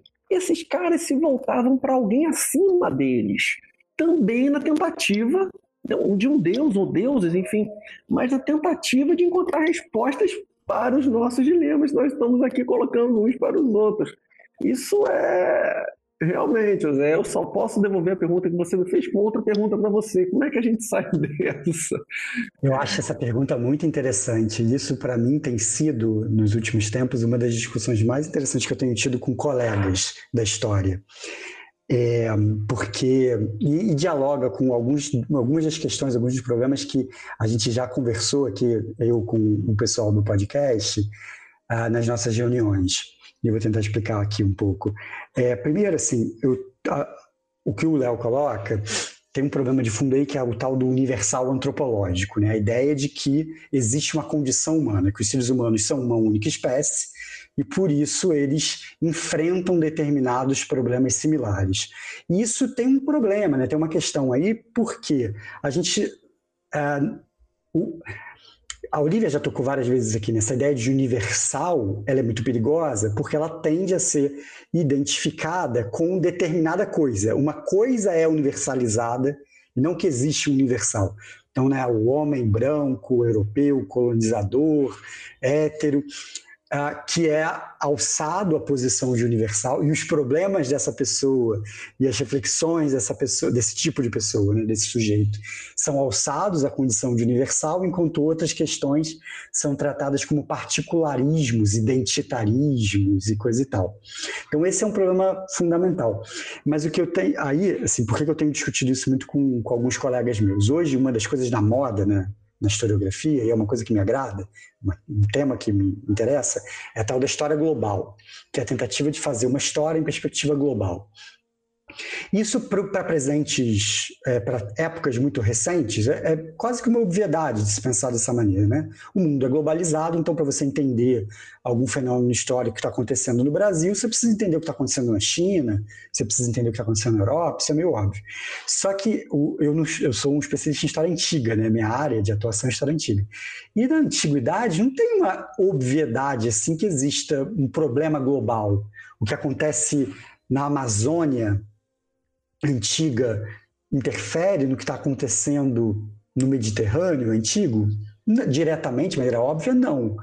E aí, uma possibilidade de você fazer uma história global da antiguidade, é um caminho que eu tenho tentado percorrer, são esses problemas antropológicos universais. Então, os seres humanos enfrentam problemas e eles vão achar caminhos diferentes de responder esses problemas mas que são problemas que vêm do fato de que somos a mesma espécie. E eu gosto de pensar que a gente é uma mesma espécie por um evento global, primordial, que é a dispersão humana pelo planeta Terra. Né? A gente tem que sempre lembrar que se a gente é muitos povos, muitas culturas, e a gente é muito diverso, a gente veio todo mundo no mesmo lugar lá na África tantos mil anos, centenas de milhares de anos atrás. Então, a gente é uma espécie. Eu acho que por isso, em algum nível, a gente tem esses universais. E um desses universais, eu gosto de pensar pelo menos, é o problema de que o mundo se transforma. As coisas que estão ao nosso redor mudam. E a gente fica doido com isso. Para usar o termo do que a Olivia usou que eu gostei, a gente fica angustiado com isso. E a gente pensa sobre isso. Então, a história, nesse sentido, a consciência histórica, é um universal antropológico. Ela pode assumir formas muito variadas, mas ela é um universal antropológico. E as mitologias, os mitos de origem, a historiografia, a reflexão filosófica, todas elas são formas variadas de lidar com esse problema que é universal. A e aí, é. Exato, exato. São formas de, exatamente, de formas culturais. Enfim, a arte a gente pode pensar como uma forma de lidar com isso a literatura dentro disso, né? E, mas aí, onde eu quero chegar é no, no nosso podcast, no nosso projeto. Por quê? O, o, projeto do David Chris, a ideia da Big History, ele tem uma pretensão de criar uma, um mito de origem universal. Então, nós vamos criar um mito de origem que dê conta não de um ponto de vista particular. Não são os iorubais criando um mito de origem, não são os gregos criando um mito de origem. É a humanidade criando um mito de origem. E só que é um, aí a gente cai no problema, né? Quem é essa humanidade, né? Aí é o, é o americano, branco, homem, numa posição acadêmica, né? Então uma pessoa com uma um certo poder intelectual, uma posição de poder intelectual, é, propondo isso. Mas é interessante porque ele coloca que a gente precisa buscar na ciência essa reflexão para construir essa, esse mito de origem.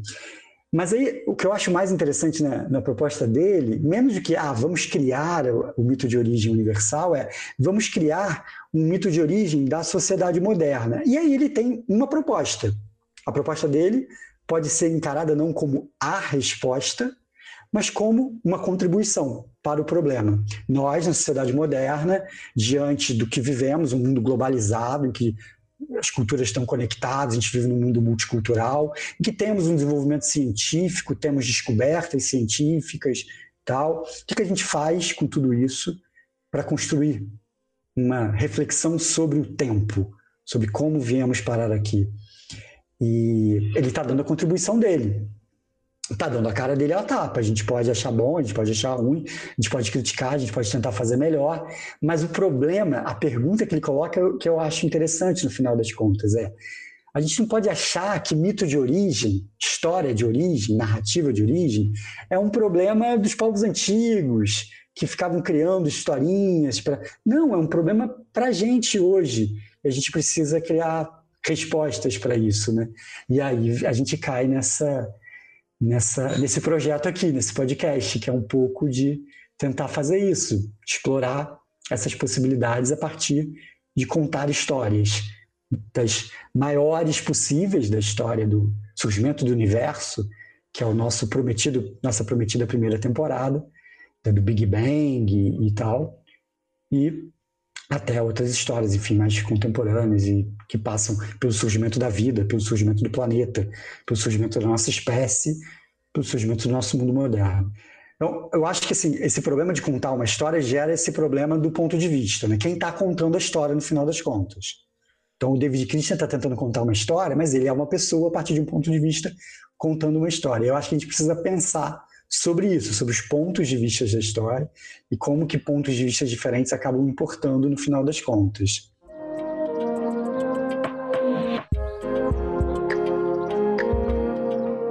Quando a gente estuda né, a história do Brasil, tudo se passa a partir da descoberta do Brasil pelos europeus, portugueses.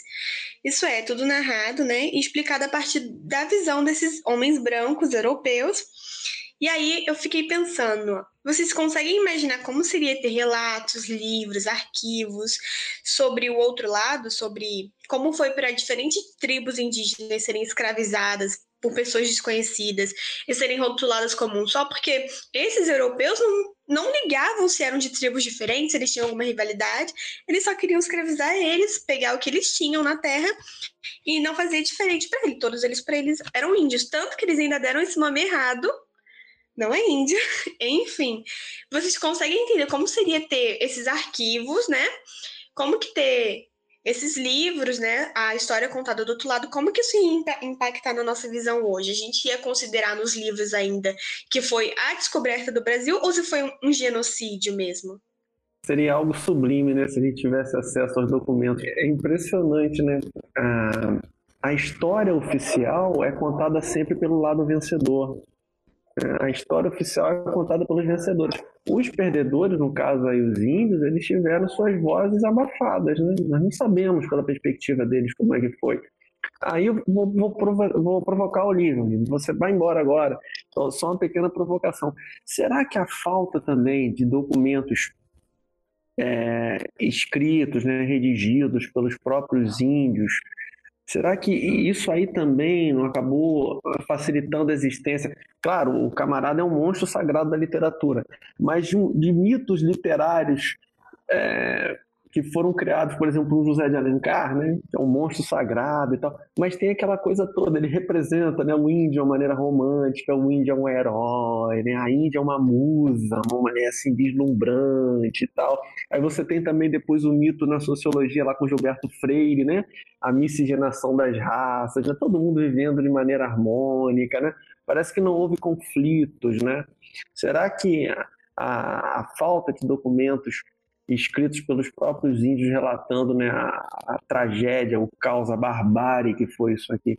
Será que acabou não abrindo as portas também para que o José de Alencar viesse com essas, com essas narrativas tão bonitas, né, encantadoras né, sobre os índios? É a parte da literatura que eu mais odeio. Vou confessar aqui. Eu odeio trabalhar romantismo, gente. Mas, enfim, você, é... você, viu, você viu que eu elogiei José de Alencar com medo de você me dar uma pancada. Não, não. Então, não, não vou não.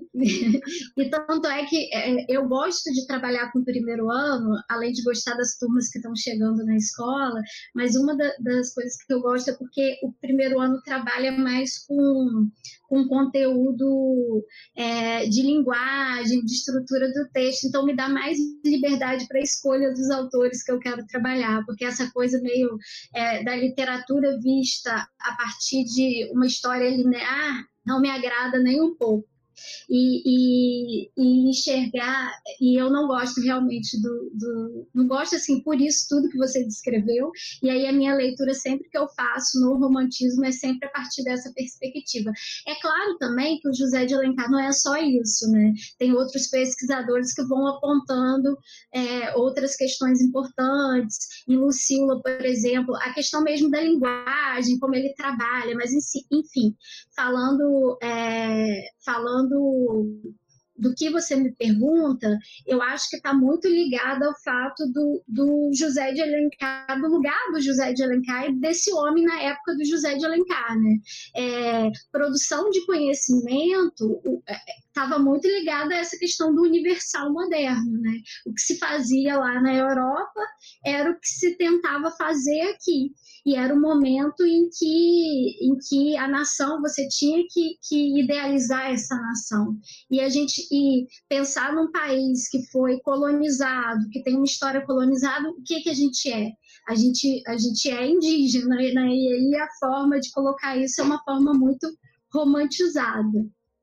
É, eu vou tentar também responder essa pergunta colocada, é, não pelo Léo, mas a pergunta anterior, é, a partir da minha perspectiva, né? Como eu falei, como eu gosto de pensar o passado a partir das provocações do presente, né? Como sou uma mulher que vive em um país extremamente machista e patriarcal, em vez de olhar para o passado e continuar vendo pela perspectiva do colonizador, eu procuro pensar nas questões que oprimem o meu presente de mulher latino-americana ou de mulher ladino-americana, como vai dizer a Lélia Gonzalez, e tentar fazer o exercício de me perguntar a mulher sempre ocupou este lugar subjugado? Se não, no momento em que sua categoria foi subjugada, ocorreram movimentos de resistência?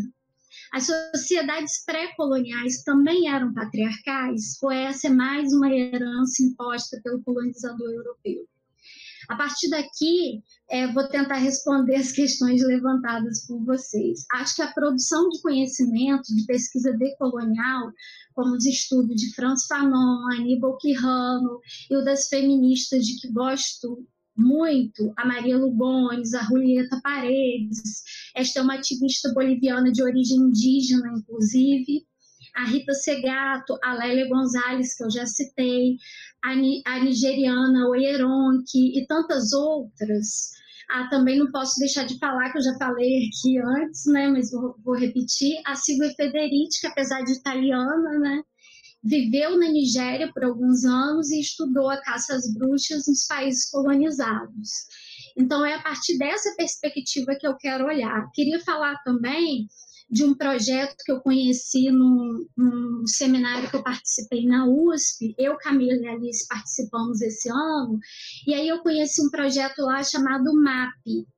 MAP, vocês podem procurar até no Instagram, que é um projeto que, que essa sigla quer dizer Mulheres na América Portuguesa. Ou seja, esse projeto busca construir um catálogo de documentos escritos por mulheres e sobre mulheres no Brasil colonial. Ou seja, todos estes e tantos outros que eu já citei aqui, né, é, teóricos, pesquisadores, já investigaram e investigam este outro lado da história e nos apresentam os vestígios de resistência dessas culturas pré-coloniais portanto, já começaram a deslocar a nossa consciência histórica, pelo menos penso eu. O que eu estou querendo dizer é que há resistência, sabe? A gente, a gente pensa o passado como se mulheres não produzissem conhecimento, como se não tivesse sobrado nada dos indígenas lá de trás.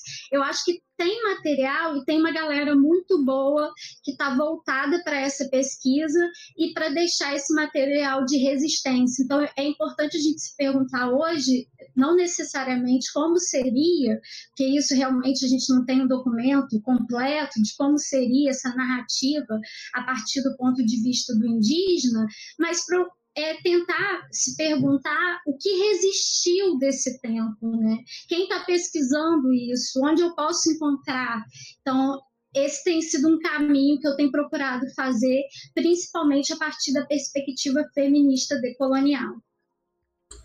Eu queria comentar uma coisa que, a partir da fala da Olivia, que me chamou a atenção, que eu acho interessante, que é pensar o seguinte: acho que tem a ver um pouco, Olivia, me corrija se eu estiver errado, é, porque ah, na história a gente chama isso do problema da transmissão das fontes, que é como as coisas vão se passando ao longo dos tempos e como elas chegam na gente.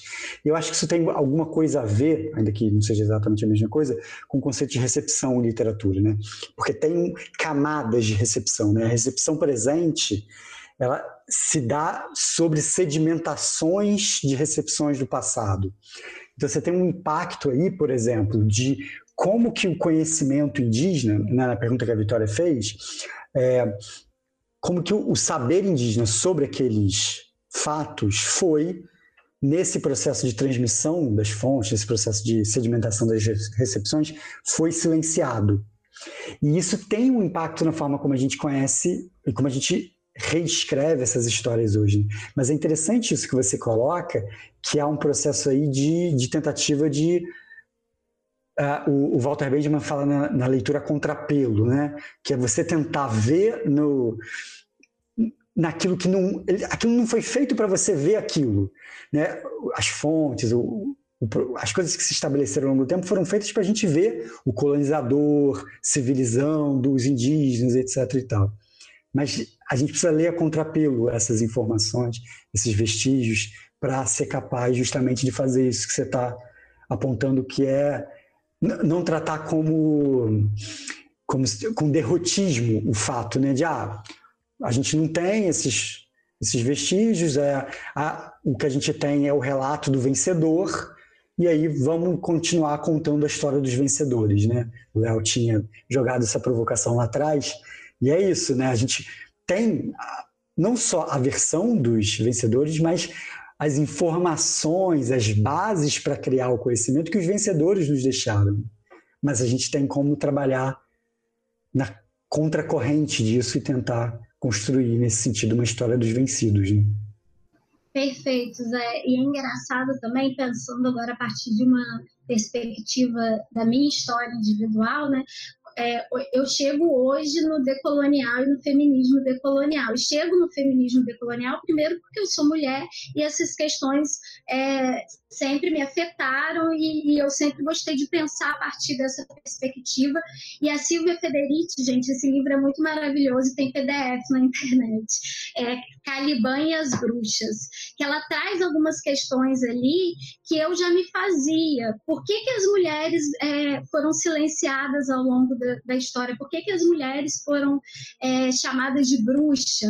E essas histórias foram apagadas. É, a gente pensa a partir de uma perspectiva eu pensava, é, mas ninguém se rebelou. Como assim? As mulheres aceitaram e a gente vai investigar isso, vai ver que houve muita resistência. Para a mulher se calar, isso houve muita é, resistência para se chegar até aqui. E o que eu estou querendo dizer né, é que, como as minhas escolhas teóricas ao longo da minha vida acadêmica sempre foram para essa narrativa a contrapelo que você falou, que você colocou o Walter Benjamin. O Benjamin foi um, um, um, dos teóricos, dos críticos que na faculdade eu mais me encantei e trago o Benjamin até hoje, é, porque foi a minha entrada para esse para essa tentativa de se ler a história contrapelo, não entendendo muito bem, chegando muito nova na faculdade. E hoje, e aí a gente vai vai pensando na nossa narrativa e se pergunta, né? Partindo do presente. Como que eu cheguei até aqui? Por que, que eu gosto tanto de, dessa perspectiva decolonial? Por que, que isso me encanta? Por que, que isso me provoca?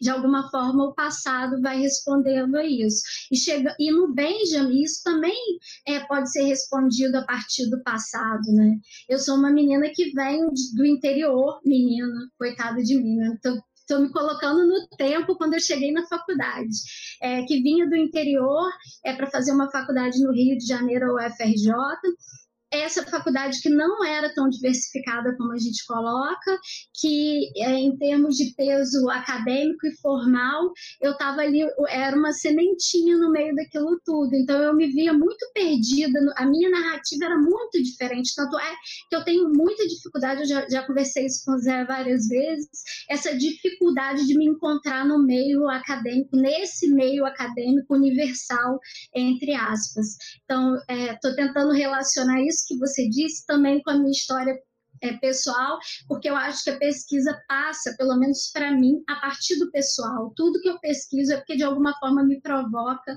a pensar as minhas questões e a pensar o mundo.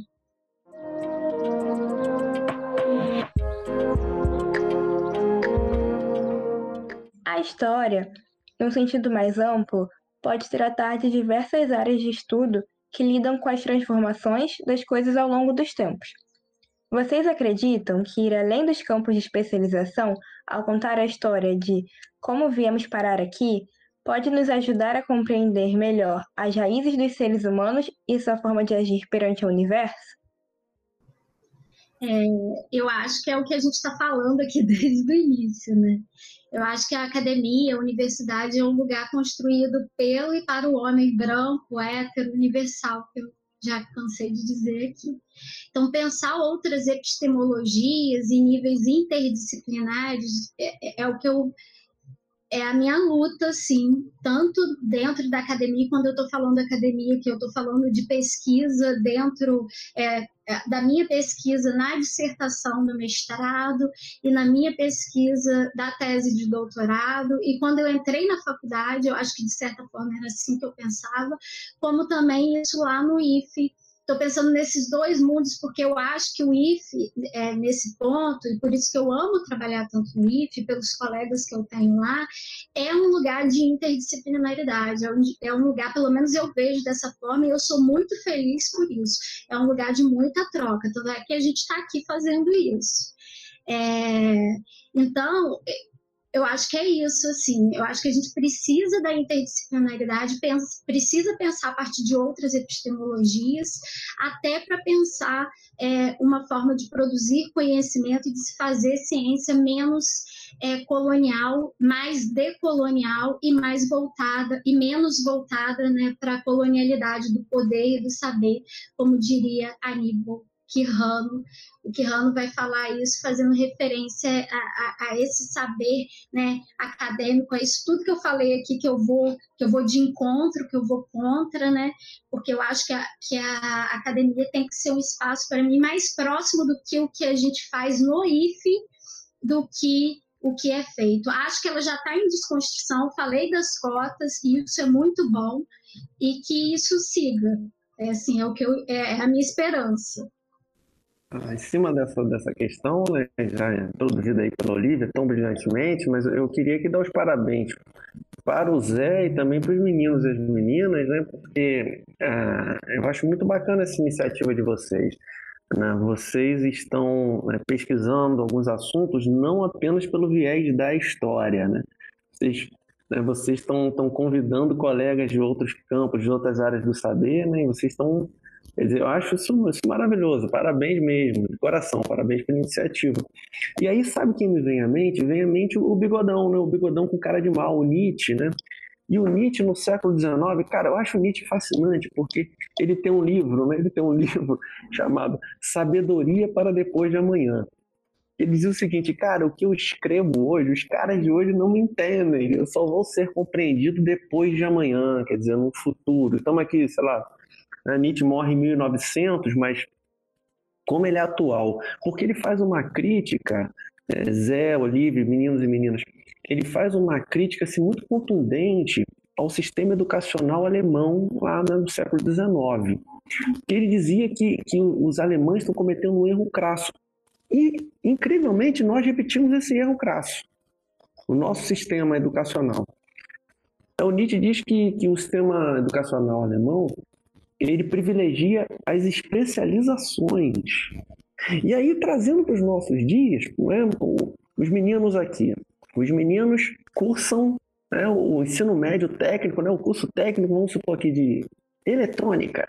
ou curso técnico de automação, meio ambiente, que seja. Um curso só. Depois eles vão entrar numa faculdade. E de repente, se o cara escolher engenharia, ele ainda vai ter que escolher uma especialização dentro da engenharia. Quer dizer, nós só vamos reduzindo cada vez mais. E aí, como o Olivia já citou o mundo acadêmico, se eles resolverem é, ingressar de vez nesse mundo acadêmico, fazer uma pós-graduação, um mestrado, doutorado, eles vão descobrir que os mestrados e doutorados são recortes de recortes, né? são mais especializações dentro de especializações. O Nietzsche fica furioso que ele diz que nós deveríamos ser como os gregos. O Nietzsche adorava a cultura grega. Por quê? Porque os gregos estudavam tudo, cara. Os gregos se debruçavam sobre todos os assuntos possíveis, os caras devoravam tudo quanto é assunto, tudo quanto é tema. E isso, segundo Nietzsche, é maravilhoso porque isso abre a mente do indivíduo. Né? Isso faz você ter várias leituras de mundo ao mesmo tempo. Né? Então, isso, isso torna você, quer dizer, mais humano na acepção do termo. E nós, nós, ao invés de seguirmos o caminho abrangente aí dos gregos, né, de ampliarmos a nossa visão de mundo e a nossa leitura de mundo também, não, nós, nós escolhemos o caminho do reducionismo, né, vamos nos fechando em especializações e, segundo Nietzsche, vamos estreitando ainda mais a nossa visão. Né, vamos reduzindo, atrofiando a nossa a capacidade cerebral. Então, nesse sentido, vocês estão de parabéns, vocês estão gregos, vocês estão gregos demais, né? chamando várias visões ao mesmo tempo. Isso é, isso é belíssimo. Parabéns mesmo. Ah, obrigado. Não, a intenção é essa mesmo. Eu só queria falar, o último livro que eu li, que foi o do Steve Hawking, ele faz uma crítica a isso que você falou, Léo, de a gente estar tá se especializando, mas ele culpa, não culpa no sentido ruim, mas ele culpa é, a linguagem, a escrita, acho que a invenção da escrita como um problema para isso, o, que, desenvolvendo né, esse ponto. É, a partir do momento em que você consegue começar a acumular conhecimento, né, no, é, do, veio o desenvolvimento da escrita, então eu não preciso passar diretamente para você, eu posso começar a escrever e pessoas no, muito no futuro vão ter aquele conhecimento. Você começa a ter um crescimento exponencial de conhecimento e o cérebro humano não vai acompanhar aquilo ali. Ele está na evolução darwiniana ali, tranquilinho, linearmente, vagarosamente. E aí você começa a ter esse problema de quanto mais se passa, quanto mais conhecimento a gente acumula, mais a gente vai ter que se especializar ao longo do tempo. E é um problema, né? O que a gente tenta fazer no, no, no podcast, né? Pelo menos o que a gente pretende fazer, é fazer um caminho contrário, né? Tentar juntar tudo de uma forma mais talvez interessante de ser vista, de ser escutada daquela podcast. É, eu acho que é isso, assim, o Davi toca num, num ponto importante, né, o, o, desenvolvimento científico, acadêmico, de certa maneira, nos desliza para essa para essa especialização quase irrefreável, mas ele não nos obriga a fechar os ouvidos para ouvir os outros colegas, né? E eu acho que é um pouco isso que a gente acha interessante fazer aqui. a ideia do projeto é essa, né? Ah, e aí, assim, puxando a sardinha para o meu lado, porque como somos especialistas, puxamos sardinhas para os nossos lados, eu sou um historiador, é, a história, ainda que os historiadores tendam a querer se encastelar num lugar de especialistas, nós somos os especialistas nesse negócio aqui, e os outros são especialistas em outras coisas, é, num sentido mais lato, a história tem esse poder, né? Porque a história, assim, a história acadêmica se formatou como a história de uma coisa específica. A história das, das sociedades humanas, das transformações das sociedades humanas. Então. Mas história, no sentido do termo mais genérico e amplo possível, eu, eu né, falo sempre, a física é história, porque é o desenvolvimento do universo, que é um dos ramos da física, né, a cosmo, cosmologia, nada mais é do que a construção de uma história, de uma narrativa histórica do surgimento do universo, não das transformações da sociedade humana. Então, tudo no final das contas pode ser encarado numa perspectiva histórica, se a gente da história tiver é, a cabeça aberta para tentar pensar as coisas dessa maneira. Né? E eu acho que isso que a Olivia falou, eu queria reforçar, do lugar que o IF é, não é à toa que um projeto desse surge, um podcast como esse surge de um IF. Né? E não de um departamento de física da UFRJ ou do departamento de história da UF, mas do IFE, do campus Macaé do IFE, justamente porque é um lugar em que eu, como orientador, tenho acesso a estudantes que têm esses interesses diversificados, e o fato de ser ensino médio também é importante, mas porque eu tenho contato direto, cotidiano, com colegas de outras áreas, e o quanto isso é rico, né? E a gente está podendo estar tá aqui junto para conversar, é interessante. E eu fico pensando, vou fazer, aproveitar para fazer uma propaganda aqui no nosso podcast, que é o, o, curso de História, né, a licenciatura em História do IFE, que a gente abriu recentemente no Campus Macaé, quanto ele pode ter essa, tem um potencial de ter essa cara, né, e eu tenho muita vontade que a gente consiga realizar isso. Que seja um curso de História, ok, um curso de História, mas que ele tenha essa riqueza da interdisciplinaridade que o curso de História costumam não ter porque são cursos de um departamento de história. E ali o curso de história não é o curso do departamento de história, não existe departamento de história. É o curso do campus Macaé. E ali tem professores de literatura, de filosofia, de geografia, de sociologia, construindo esse curso. E, então pode ser um lugar legal para a gente desenvolver essa, essa prática interdisciplinar, né? Perfeito isso que você falou, Zé. É, eu sempre penso a partir dessa perspectiva quando eu penso no curso de história, assim, como é legal as nossas reuniões, assim, sabe? É, e até assim, é, para como a gente se enriquece. A gente está pensando nesse aluno, obviamente, que vai ser um profissional interdisciplinar, mas como a gente se enriquece ali e coisas assim que eu nunca pensaria que eu ia ler, sabe, por estar tá fechado lá na literatura, eu acabo procurando e que acabam, é, que aí isso é interdisciplinaridade também, né? É, acaba eu, me fazendo olhar a literatura a partir de uma outra perspectiva, mas aquilo me serve bem a literatura também, não é uma forçação de barra de, de, de tentar relacionar disciplinas diferentes. E aí também é, dou os parabéns a vocês pelo podcast, que primeiro que a ideia é sensacional de podcast, né? Algo que eu, que eu aprendi a gostar esse ano, que eu não escutava, não sabia, enfim, é algo que eu comecei a escutar e, e ter isso no IF, fazer essa produção tão bem feita como eu vi o piloto, como saiu. É, vocês estão de parabéns, é muito legal. Obrigada, Olivia. E só para finalizar, então, o Zé já até falou um pouco sobre isso em determinado momento aqui, mas a ideia do nosso podcast é juntar toda a história do mundo, mas pensando nela a partir de diversos pontos de vista, até para deixar de ser uma história única. É, e a partir disso, existe alguma história que vocês gostariam de ver por outros ângulos? Vocês estão falando de grandes histórias, né? Como a minha provocação que eu fiz aqui é, sempre a partir do presente, né?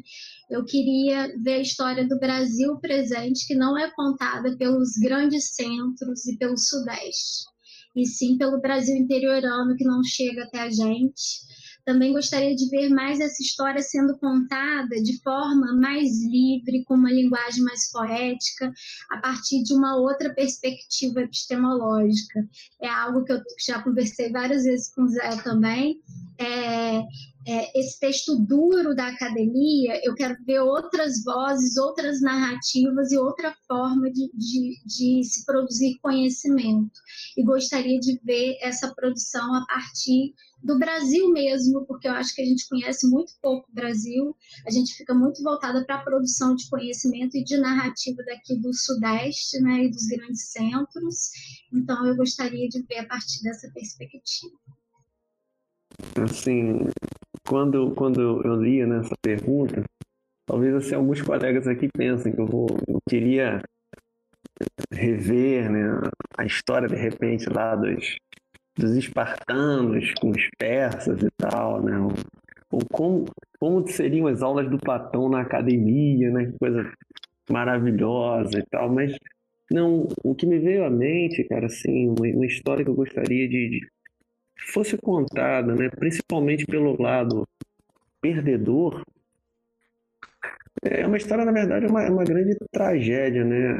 Acho que a, a, pior mancha né, da, nossa, da nossa história seria a história dos, dos negros africanos. Cara, assim, imagina você ler algo produzido por um cara que foi arrancado né, da terra, separado da família, transportado naquele horror dos navios negreiros, né, acorrentado, reduzido à condição de, de besta, né, de animal, de fera, né, tratado em uma dignidade. Né? É que esse camarada se sentiu? Se ele pudesse transformar né, todo esse, essa, esse vulcão aí de sentimentos, né, de experiências negativas, se ele pudesse transformar isso em letras, em palavras, né, o que teria sido? Como que a gente leria essa história? Essa, essa é a história que eu gostaria de, de ter lido e gostaria não só gostaria não só de ter lido, mas gostaria de que fosse lida, né, pela nossa população, como Olivia disse aí, perdão. Mas assim, nós nós conhecemos tão pouco, né, do nosso Brasil, da nossa brasilidade. É uma história que eu gostaria de que fosse contada e que fosse, no caso, lida também, ou ouvida, principalmente pelos modernos, pelos contemporâneos, que dizem que não há racismo no Brasil, que dizem que o sistema de cotas é injusto. Cara, injusto. Injusto, tal, meritocracia e papapá. Só que há um pequeno problema. Eu acho que essas mentes jamais leriam a história contada pelos negros africanos, porque essa gente medíocre não deve também gostar de ler. Mas é a história que eu gostaria de ouvir.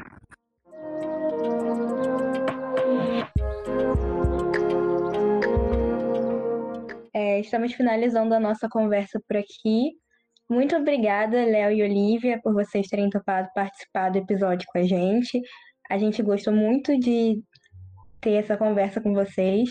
Espero também que todos os ouvintes que estão finalizando o episódio com a gente tenham gostado. É, e nós esperamos vocês para ouvirem nosso próximo episódio. Até breve. Tchau, gente. Tchau, pessoal. Um abraço. Tchau, gente. Um abraço para todo mundo, gente. Tchau, pessoal. Olha, muito obrigado, muito obrigado pelo convite, obrigado por me dar a oportunidade de desfrutar um pouquinho mais da companhia dos meus amigos Zé e Olivia também, e vocês também, queridos alunos e alunas. Tá? É um prazer, gente. É nóis. Tamo junto. Valeu aí, pessoal, que acompanhou a gente nesse episódio e até o próximo.